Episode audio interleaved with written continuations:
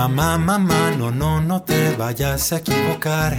No creas todo lo que dicen sobre amamantar. Son mitos, chismes falsos, puro bla, bla, bla. Aquí estoy yo para decirte toda la verdad. Bonjour mamis, bienvenidas a La Primera Leche, episodio número 4. Estamos una vez más aquí reunidas para leer historias de lactancia materna, de esas historias que ustedes quieren compartir con nosotras. Eh, Luznel. Hello. Hola Necia, ¿cómo estás? Hola chicas y chicos, mamás, papás y, y compañeras o compañeros. bueno, Luznel y yo estamos un poquito dispersas porque estamos con complicaciones un poquitico. Yo con Gabriel enfermo en la casa, Luznel también se estuvo sintiendo medio mal y logramos conseguir hace cinco minutos, tengo el tiempo, yo tengo el tiempo, dale pues vamos a grabar y aquí estamos para leer más historias de lactancia que eh, vamos a estar eh, publicando esta semana. Entonces... Por favor Dios. Sí, tengo por acá la historia de Eva Liz Covarrubias, que dice lo siguiente. Hola, Vane, soy Eva, Liz, Eva y te escribo desde Monterrey, México, una ciudad moderna, industrializada y donde los porcentajes e índices de lactancia materna están por los suelos. Las latas de la fórmula se venden a la vuelta de la esquina y, a ver, y ver una mujer amamantando sigue siendo más extraño que ver a un bebé con un biberón, lleno de jugos de frutas artificiales. Ay. Dios mío.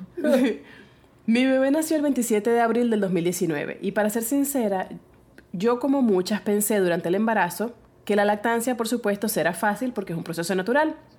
En un breve curso prenatal nos explicaron un poco de las posiciones, algunos términos de lactancia y listo. Con eso me sentía preparada.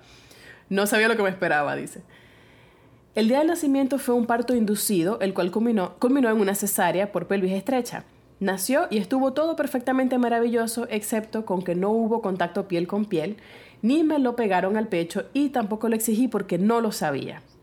Hmm. En una sociedad como la nuestra, en la que estamos tan cercanos al país, al país de Estados Unidos, todo se ha modernizado, entre comillas, y las cosas básicas de la maternidad pasaron de moda y no hay información a la mano.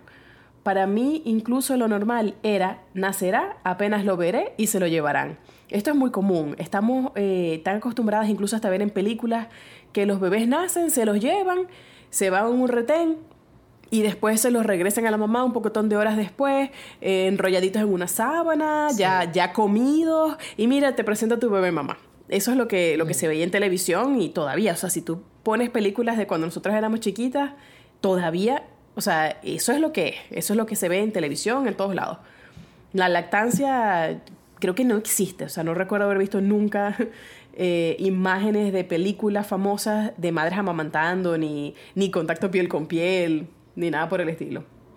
Está... yo creo que eso fue lo que nosotros vimos también. nosotros, o sea, mi, mi, memoria en Venezuela era eso, que el bebé nacía y se lo llevaban. La mamá queda como en recuperación y, el bebé para afuera, pues.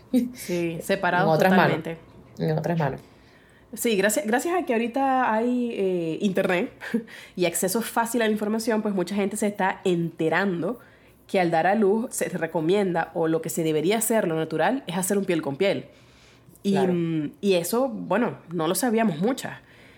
Lo, triste es que mm, hay alguna, em, algún personal de salud que engañan a las mamás y les dicen, sí, sí, cuando nazca tu bebé, cesárea o parto, te haremos piel con piel. Y lo que hacen es que lo ponen, le ponen el bebé cara con cara, un segundo, le toman una foto y se llevan al bebé.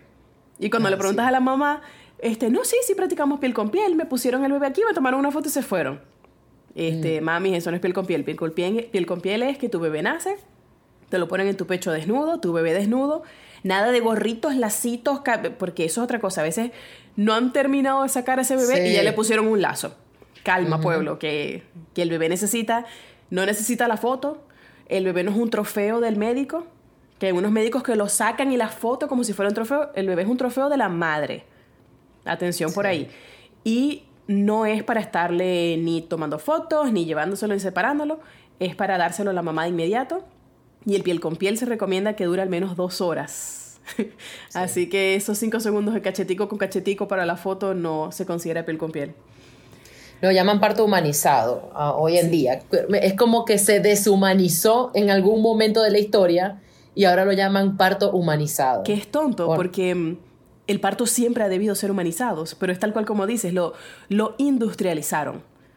El parto lo industrializaron, lo convirtieron en una fábrica. Estás embarazada, vas al hospital, te ponemos un pocotón de intervenciones médicas, de inyecciones de suero, de pitocin, de, de epidural, etc. Te sacan al bebé, porque a veces te lo sacan, ni siquiera dejan, ni siquiera dan chance al cuerpo de hacer su proceso de trabajo de parto. Se lo llevan, o sea, todo se volvió robótico. Por eso es que me gustó este email, porque se me, se me eh, pasó decirles el título, pero el título que ella le puso fue ¿Qué pesadilla lactar en un país y una sociedad modernizada? Wow. Bueno, ya va, que... Ok, sigue. Sí, sigo. Em, entonces ella dice que no le hicieron piel con piel y ella no lo exigió porque no lo sabía. Em, que ella dice, bueno, que como están en México y está tan cerquita de Estados Unidos, es muy probable que pues todo se ha ido modernizando, entre comillas. Y pues ella en su cabeza pensaba que era normal que nacerá, lo ve y se lo llevan. Dice, en el hospital me visitó en la habitación una asesora de lactancia asignada por el mismo hospital, que me indicó algunos masajes y algunas técnicas para el famoso golpe de leche. Eso es cuando la leche se da la bajada de la leche. Que en lo personal nunca sentí ningún malestar y eso me hacía pensar, adiós lactancia, no tendré leche. Mm. Mi esposo me llevó un extractor que habíamos comprado durante el embarazo. También lo compramos sin información, porque solo lo compramos viendo reviews en la tienda pero por suerte el, extractor fue el adecuado para mí. Y pues sorpresa, unos cuantos mililitros de calostro salieron, me sentía tan feliz y mi esposo me animó tanto a seguir que al llegar a la casa tenía la idea de llevar lactancia mixta por unos días mientras se generaba la leche suficiente. Dice ella, mm. todo esto bajo mis pensamientos y la falta de información en el tema. Que eso es muy común, la gente es súper popular. Que tienes que dar fórmula los tres primeros días mientras te baja la leche. lo cual es un error porque esos tres primeros días, esos tres primeros días es súper importante que ese bebé se tome ese calostro, que es la primera leche, como el nombre del podcast, y que no se ve como leche a chorros, como leche blanca, sino como un oro líquido. Son unas goticas, es bien concentrado y es súper importante. El, el mejor momento para no dar fórmula son los primeros días después de haber nacido, porque el calostro es la primera vacuna del bebé. Pero bueno, fíjate. Aparte, aparte de que la naturaleza es tan perfecta que se está creando la cantidad necesaria para el bebé. Sí, es, poca cantidad porque el estómago del bebé es del tamaño de una cerecita, no necesita gran cantidad, pero es una leche súper poderosa que los llena, que los nutre, que los llena muchísimo más y es más fácil de digerir. Esta es perfecta, es la leche perfecta a esa edad. Bueno, eh, dice ella al llegar a la casa empezó el terror. Grietas, mm. mucho dolor, un bebé hambriento, en, llanto y que quería estar pegado todo el día. Así pasaron los, primeros siete días hasta que en una extracción obtuvimos leche rosa. ¡Qué pánico! Rosa. Rosada, sí. Oh. ¡Qué pánico! ¿Cómo le daré sangre a mi bebé? Por poco y fracaso y decido parar. Pero en medio de la desesperación, mi esposo me dijo, llamemos a una asesora si es necesario. También podemos dar fórmula y está bien. Pero si tu deseo es lactar, yo te apoyaré. ¡Coño mío! ¡Qué bello! Y en ese momento inició mi búsqueda intensa en la web hasta que llegué al Instagram de la cuenta de Lactancia Mitos. En ese momento todo cambió. Qué diferentes se viven y se piensan las cosas cuando se está informada y empoderada. Solamente con tus videos logré corregir el agarre y al poco sin darme cuenta ya tenía una lactancia materna exclusiva y sin dolor. que puso en mayúscula. Me sentía como pavo real, expresión mexicana mm. para indicar que me sentía lo máximo. Nunca faltaba el comentario desatinado de los ajenos que decían, le das solamente pecho y qué va a pasar cuando vuelvas a trabajo. Ese niño no va a querer biberón. Pero empoderada, uno aprende incluso a reír de esos comentarios. Bravo, tal cual, tal cual. Logré iniciar mi banco de leche, logré disfrutar de la lactancia y ver esa linda sonrisa de mi pequeño satisfecho y desarrollándose perfectamente. Incluso, cada cambiada de su pañal y veía eh, que veía el popó color mostaza, sentía ganas de tomarle una foto y enmarcarla. era mi trofeo, pues claro, era mi trofeo. En medio de la adversidad lo habíamos logrado. Los brotes de crecimiento son crueles y complejos. Sí, oh, señor. sí. Sí, señor. Esa es una buena palabra. Son crueles porque Bart, Bertale sí, sí Son muy crueles. Sí. Para la mamá. Y yo creo que para el bebé también. Es para los dos. Pero con amor y paciencia y confianza todo pasa y un día vuelve todo a la calma. En el trabajo no tuve apoyo para la lactancia. Y aunque es un delito, en México tenemos una muy mala cultura a favor de la maternidad y la crianza. Actualmente muchas luchamos por un cambio y no dudo que pronto esto mejore. Por esta razón solo sostuve la lactancia materna exclusiva durante cuatro meses y ahora llevamos mixta. Cuatro meses son cuatro meses de oro líquido, mamá, bravísimo. Mi bebé hoy tiene siete meses y seguimos. Pero siempre tengo muy presente que cada gota cuenta. Exacto. Y aunque actualmente es mixta, considero que mi lactancia es plenamente exitosa porque mi bebé, mi esposo y yo estamos felices y conformes con los resultados. Sí, señor. Eso es una lactancia materna exitosa. Una lactancia donde todos en esa casa son felices. Ahora soy de esas pocas locas que aunque dentro de esta extraña mm. sociedad que prefiere lo industrializado, lucha por volver a las bases y hacer un cambio cultural para normalizar lo que nunca debió dejar de serlo. Sí, señora. A las mamis les digo que si se quiere con información, se puede. Y a ti te digo, gracias por cada publicación que haces, porque aún en la distancia siempre diré que mi lactancia exitosa, ay, me va a hacer llorar, se debió a lactancia mitos. No pares y sigue adelante con este gran proyecto. Saludos desde México. Uh, ah.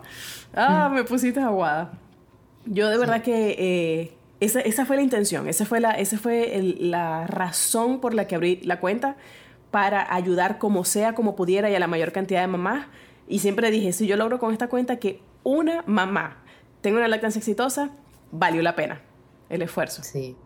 Yo creo que jamás, te imaginaste que iba a llegar a tener el alcance que tiene, ¿verdad? Uy, no, para nada. Eh, yo me acuerdo, no se me va a olvidar nunca el día que, porque tú siempre quisiste que yo me involucrara, y no es que yo no me quería involucrar, es que yo creo que mi tiempo pasó eh, no, o sea, esto se convirtió más allá que una pasión para ti, yo creo que ya se está convirtiendo definitivamente en la carrera, en tu nueva carrera, en una carrera de transición.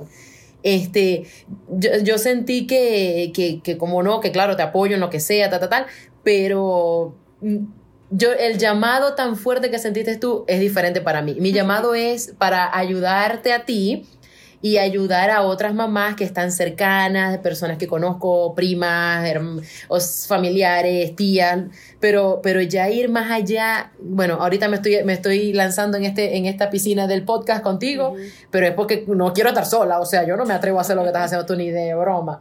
O sea, realmente es como que, sí, o sea, yo te puedo ayudar, pero como a sidekick, eh, no, no, como la principal. Y siempre, em, y, quiero que las chicas sepan, y los, y los papás, y o las compañeras o los compañeros, eh, que este proyecto eh, sigue siendo el proyecto Lactancia Mitos como un todo, y yo soy un, un, granito de arena, un pequeño granito de arena que, que, puedo ser yo hoy, de repente mañana es una amiga de nosotras que se atreva a hablar, a hablar aquí en esta conversación, de repente puede ser nuestra madre que quiera hablar con nosotras. O sea, esto va a ser algo que yo creo que va a ir evolucionando en el tiempo, definitivamente para hacerlo más rico. Lo que quiero rescatar de, este email, que me pareció que es lo más importante a compartir, es la frase en la que ella dice que aunque su lactancia es mixta actualmente, ella la considera plenamente exitosa porque mi bebé, mi esposo y yo estamos felices y conformes con los resultados.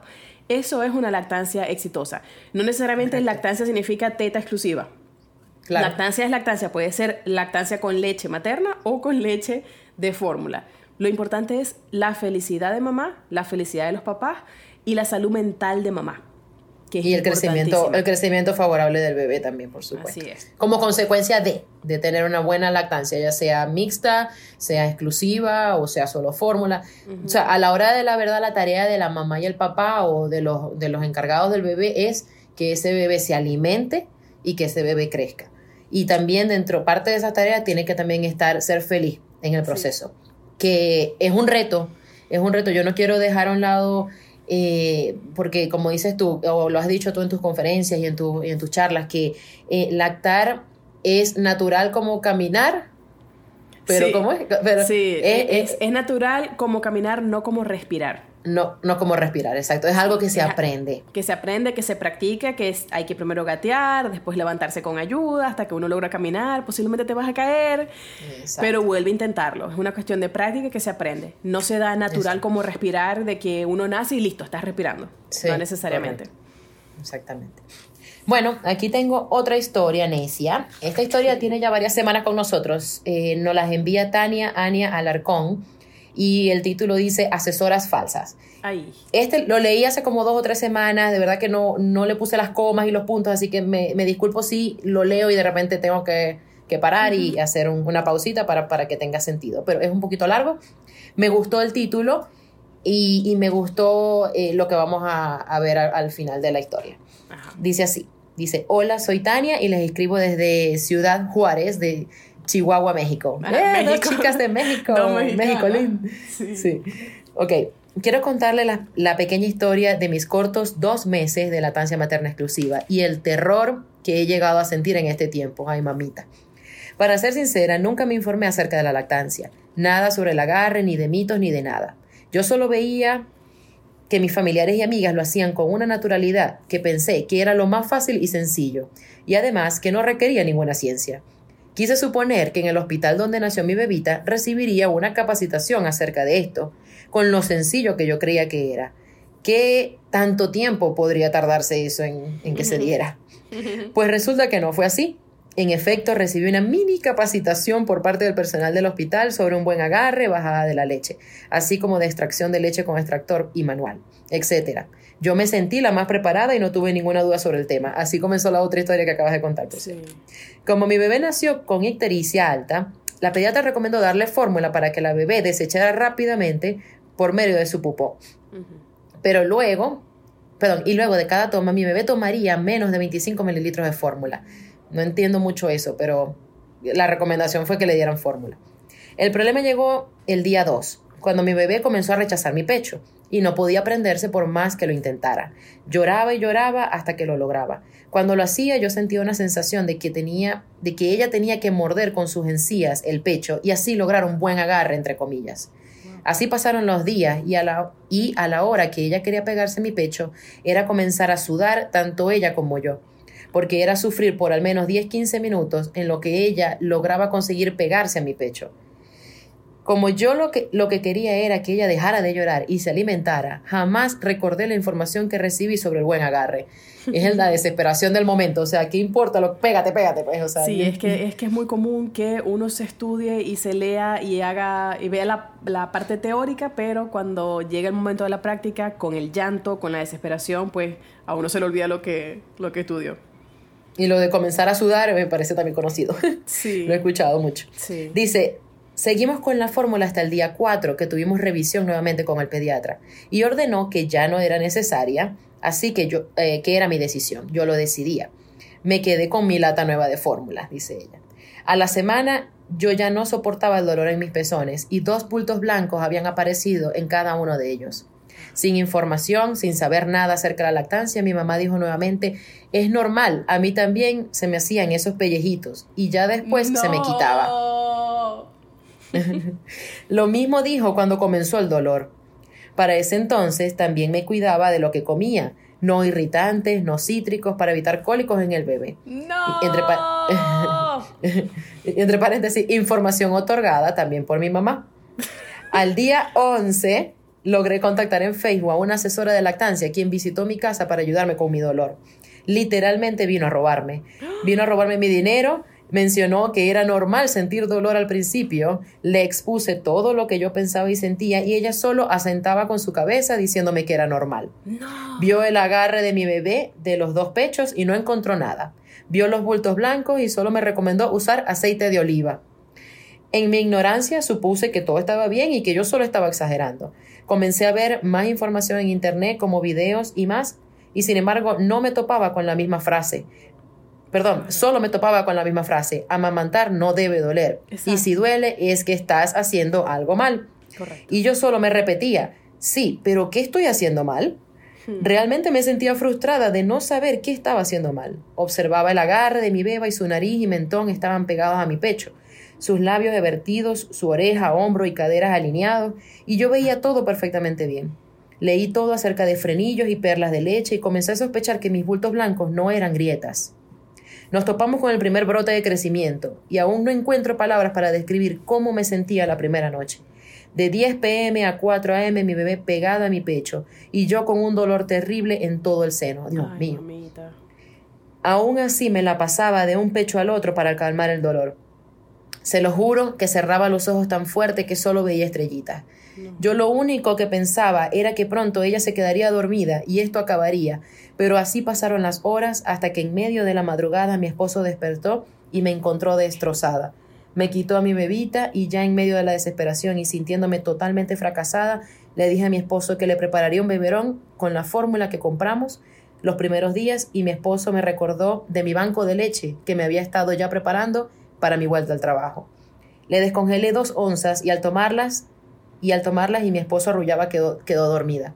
Esa noche, mientras descongelaba la leche, me tiré en el suelo de mi cocina llorando desconsoladamente. Ay, mamita. No. eso, eso me... Eh, ¿Cuántas mamás no, no pasan por eso, no? Y no lo dicen. Me, me, mm, le quiero primero dar gracias por, por, por ser tan, tan vulnerable y decirlo pero no es la primera ni la última mamá que pasa por eso y que, y que no lo dice y lo esconde, así como las mamás que se meten en el baño, abren la ducha a llorar. A llorar. Para dejar ir todas esas sensaciones, sobre todo posparto, esa frustración. No está sola, mami. Sí. No está sola. Dice, ok, eh, me, me, me, tiré al suelo a la cocina llorando desconsoladamente y pidiéndole a Dios que me ayudara, como si estuviese en la peor situación de mi vida. Es que lo es. Cuando estás en ese momento, es la peor situación de tu vida. Acabas de dar a luz, te sientes fracasada, las hormonas están jugándote una mala pasada. Es, fuerte. Dice, sentí un coraje y, pienso, lo escucho y pienso, me quisiera teletransportar, darle un abrazo y decirle, mamita, tranquila, vamos a, vamos a hacer algo, vamos... Ay, bueno. Sí, me, me, vi yo también ahí. Sentía un coraje e impotencia enorme de no poder alimentar a mi bebé. Sentí que no servía para nada y que era la peor madre del mundo. Finalmente me quedé dormida junto con mi bebé y logramos superar el primer brote, pero el dolor aún persistía. Una semana después conseguí una pediatra que aparte es asesora certificada, entre comillas, de lactancia, y asistimos a la consulta de rutina. Ella también observó el agarre en ambos pechos y solo del lado izquierdo vio que sobresalía la areola en la parte superior y me pidió que había que corregir eso. Me sentí realmente aliviada de al fin saber qué era lo que estaba haciendo mal y me fui a mi casa a practicar.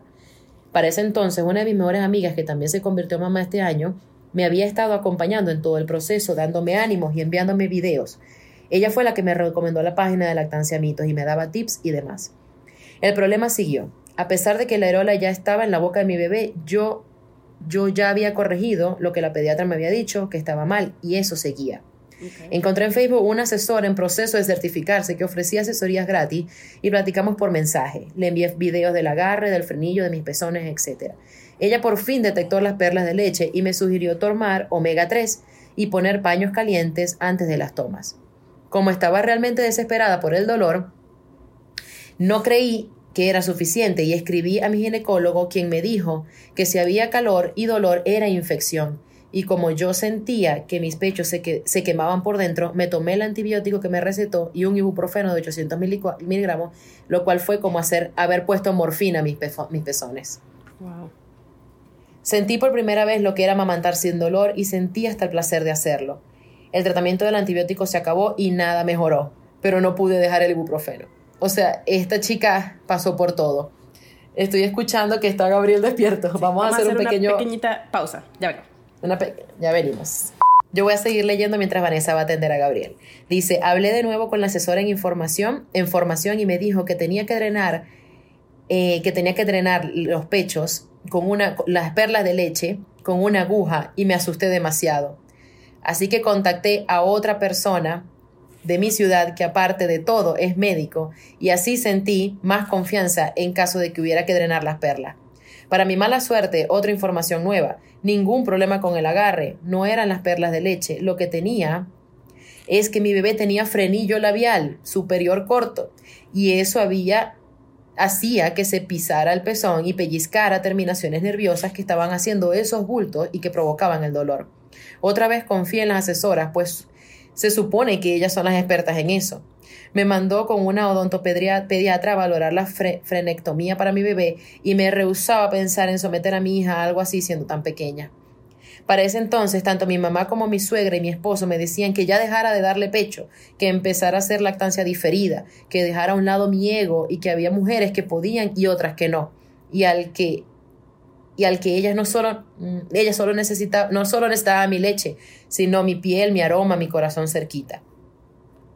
Ya se habían acabado las opciones cuando encontré cerca de mi, de mi ciudad una IBCLC, que Vanessa sabe mejor la, lo que significa el acrónimo. una, eh, en pocas palabras, es una asesora de lactancia certificada internacionalmente. Correcto. Cansada de recibir tanta desinformación, le comenté a mi esposo que sería lo último que haría.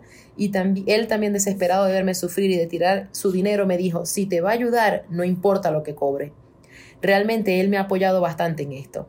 La IBCLC asistió a mi casa, me mostró su tarjeta de certificación y se presentó. Valoró mi historia clínica, revisó mi bebé descargando todo tipo de frenillo corto.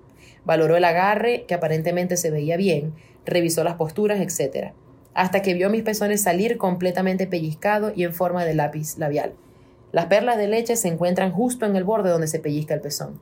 Entonces detectó un agarre superficial y comenzó a enseñarme nuevamente cómo hacerlo ya que mientras no se corrija, las perlas de leche ahí seguirían. Sumándole el dolor de las perlas, han aparecido vasoespasmos que duelen desde la punta del pezón hasta la espalda. Dios mío. Es increíble que vi tantos videos y leí tanta información sobre el buen agarre y que no me haya dado cuenta de que ese era el problema. La IBCLC me mencionó que sería difícil de corregir, ya que mi bebita había aprendido a comer así, y sería difícil para ella reaprender, pero no era imposible. Tenemos poco más de una semana practicando y pegando y despegando a mi bebé cuando no hay buen agarre, motivándola para que abra más su boquita y cuidando de que mi pezón no salga pellizcado.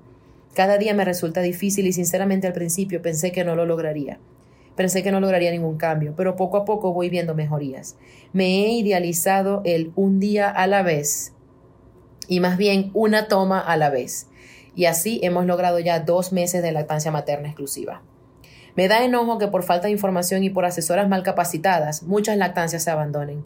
He de aceptar que hay ratos que me dan ganas de aventar la toalla, que hay ratos que me frustran no poder alimentar a mi bebé sin dolor, que hay veces que siento más mala, me siento la más mala del mundo, que he satanizado la fórmula y que me resulta inaceptable darle un biberón con ella eh, a mi hija, que no concibo la idea de abandonar la lactancia, pero trato de lavar mi cabeza de esas tontas ideas y saber que estoy dando lo mejor de mí para brindarle lo mejor a mi bebé.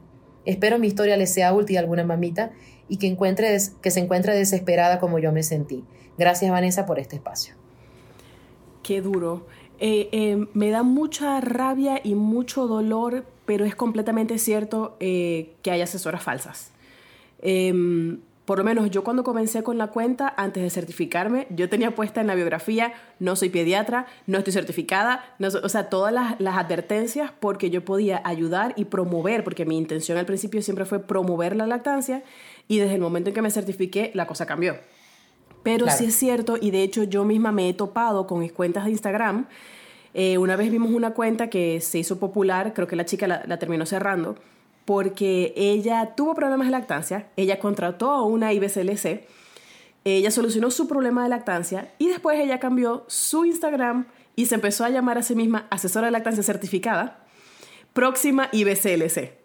O sea, estamos hablando de que eso es el techo, casi que el, techo de, de, de, de, nivel de estudio para una asesora de lactancia.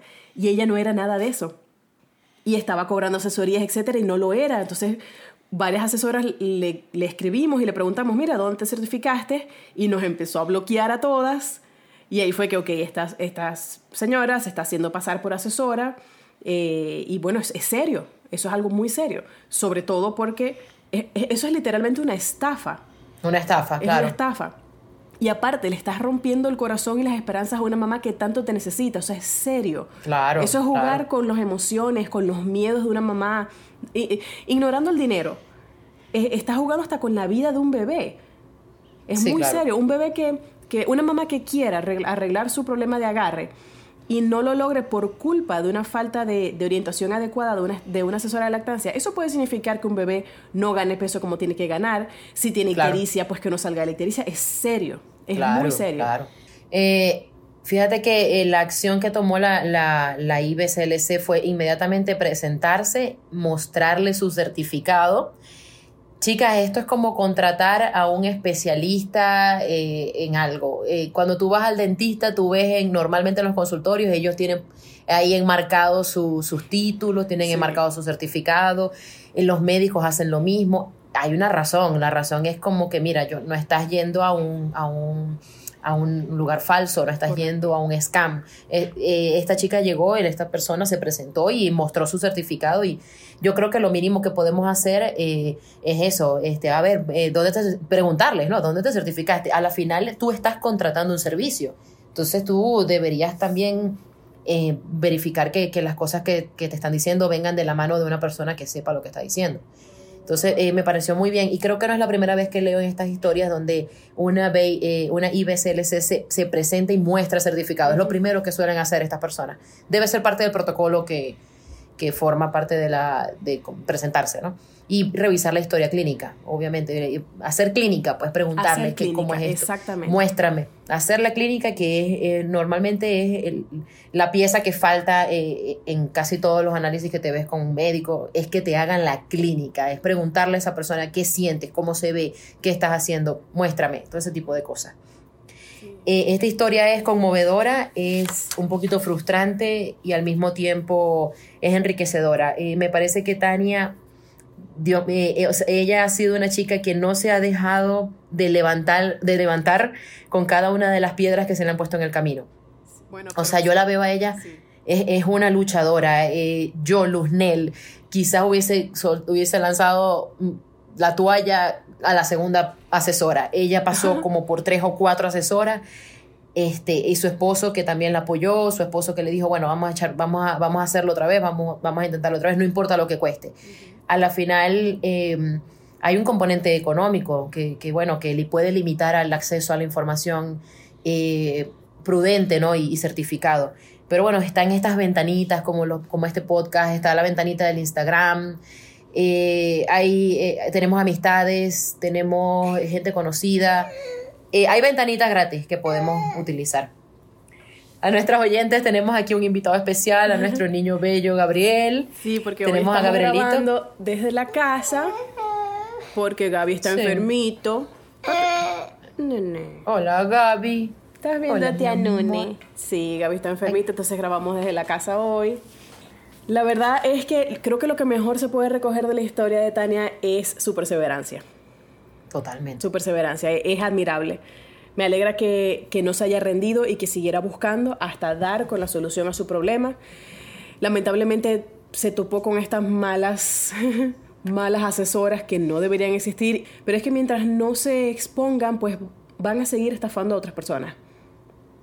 Yo, ella comenta de que estaba, de que habló también con una persona que estaba en proceso de, bueno, ella sí fue una persona ella sí fue Exacto. Eso está bien. Claro. Eso está muy bien. Sí, claro. Por eso, se, por eso se deben acumular horas. Y eso va para las enfermeras, para los médicos. Este es un proceso de aprendizaje y, y tú tienes que acumular tus horas. Entonces, eso, una chica que está en proceso de díganlo, está bien, está bien decirlo, yo estoy en proceso. Yo estoy ahorita en proceso de apoyar a Vanessa, Vanessa está en proceso de terminar su máster. Eh, y bueno, y, somos sinceras al respecto, pues eh, no tenemos las verdades absolutas en la mano, eh, estamos en proceso y cuando ya tengamos las manos con nuestro certificado, igualmente este, tenemos que ser lo suficientemente humildes para reconocer cuando, mira, este, esto no lo sé yo, esto lo va a ver es un pediatra y saber a quién, a dirigirle, a dónde, para dónde es que vamos a ir. Pues. Es importante eso que acabas de decir de la humildad. Parte, parte de, de las clases que, que vi cuando, cuando me especialicé con Edulacta, ellas hablan y mencionan y recalcan ser humildes y saber delegar. Eh, eh, eh, es algo que repiten constantemente. No se crean... Sí, mi amor. No se crean que si ustedes no consiguen cuál es el problema, hasta ahí llegó la asesoría. No, señor. Hay que ser humildes, hay que saber delegar, delegar cuando hay que delegar. Y bien sea para un médico, bien sea para una colega. Correcto. Pero delegar si es necesario. Y aparte que eso forma parte de la ética profesional de esa persona. Y es importantísimo. como dices tú, nadie tiene la verdad absoluta. Así que yo creo que con eso, sí, con eso, con esta historia podemos finalizar. Vamos a, vamos a, darle las gracias otra vez a, estas mamás que compartieron sus historias, a Tania, no recuerdo el nombre de la otra chica que mencioné antes, Vanessa, ahorita Eva, ajá, Eva. Eh, si tienen foticos de sus bebés, si quieren compartirlas con nosotros, bienvenidas. De verdad, gracias por exponer sus sus frustraciones, por exponer sus miedos y sus llantos. Este, eso enriquece enriquece el podcast, nos enriquece a nosotras, nos hace a nosotras ser tan sensibles con sus historias, nos, nos hace amigas de ustedes, aunque ustedes no lo sepan. Eh, nos vemos reflejadas en ustedes y vemos reflejadas a otras mamitas. De verdad que mil, mil, mil gracias por compartir las historias. Chicas, sigan compartiéndolas. Estamos aquí para escucharlas y para leerlas. Bueno, hasta la próxima y la seguimos leyendo. Muchas gracias, mamis. Muchas gracias, papis. Y recuerden seguir compartiendo sus historias. Gracias por compartir, por abrirse con nosotras y con todas las personas que nos están escuchando para hacer más llevadera esta lactancia, estas historias eh, de una mamá a otra. Y bueno, hasta la próxima, mamis. Bye bye. Chao, Bye, nene. Bye, Gaby. Bye, tía Nune. No. Bye, tía Nune. No. Si quieres compartir con nosotras y con los oyentes tu historia, envíala a historias.lactanciamitos.com. Y no te vayas sin antes dejarnos cinco estrellitas en los comentarios desde donde sea que nos estés escuchando. Nos ayuda mucho, mucho a promover el podcast. Mamá, mamá, no, no, no, no te dejes confundir. Tu leche es lo que necesito para ser feliz. Me gusta mucho, club, club, club, la leche de mamá. Me hace inteligente y grande, esa es la verdad.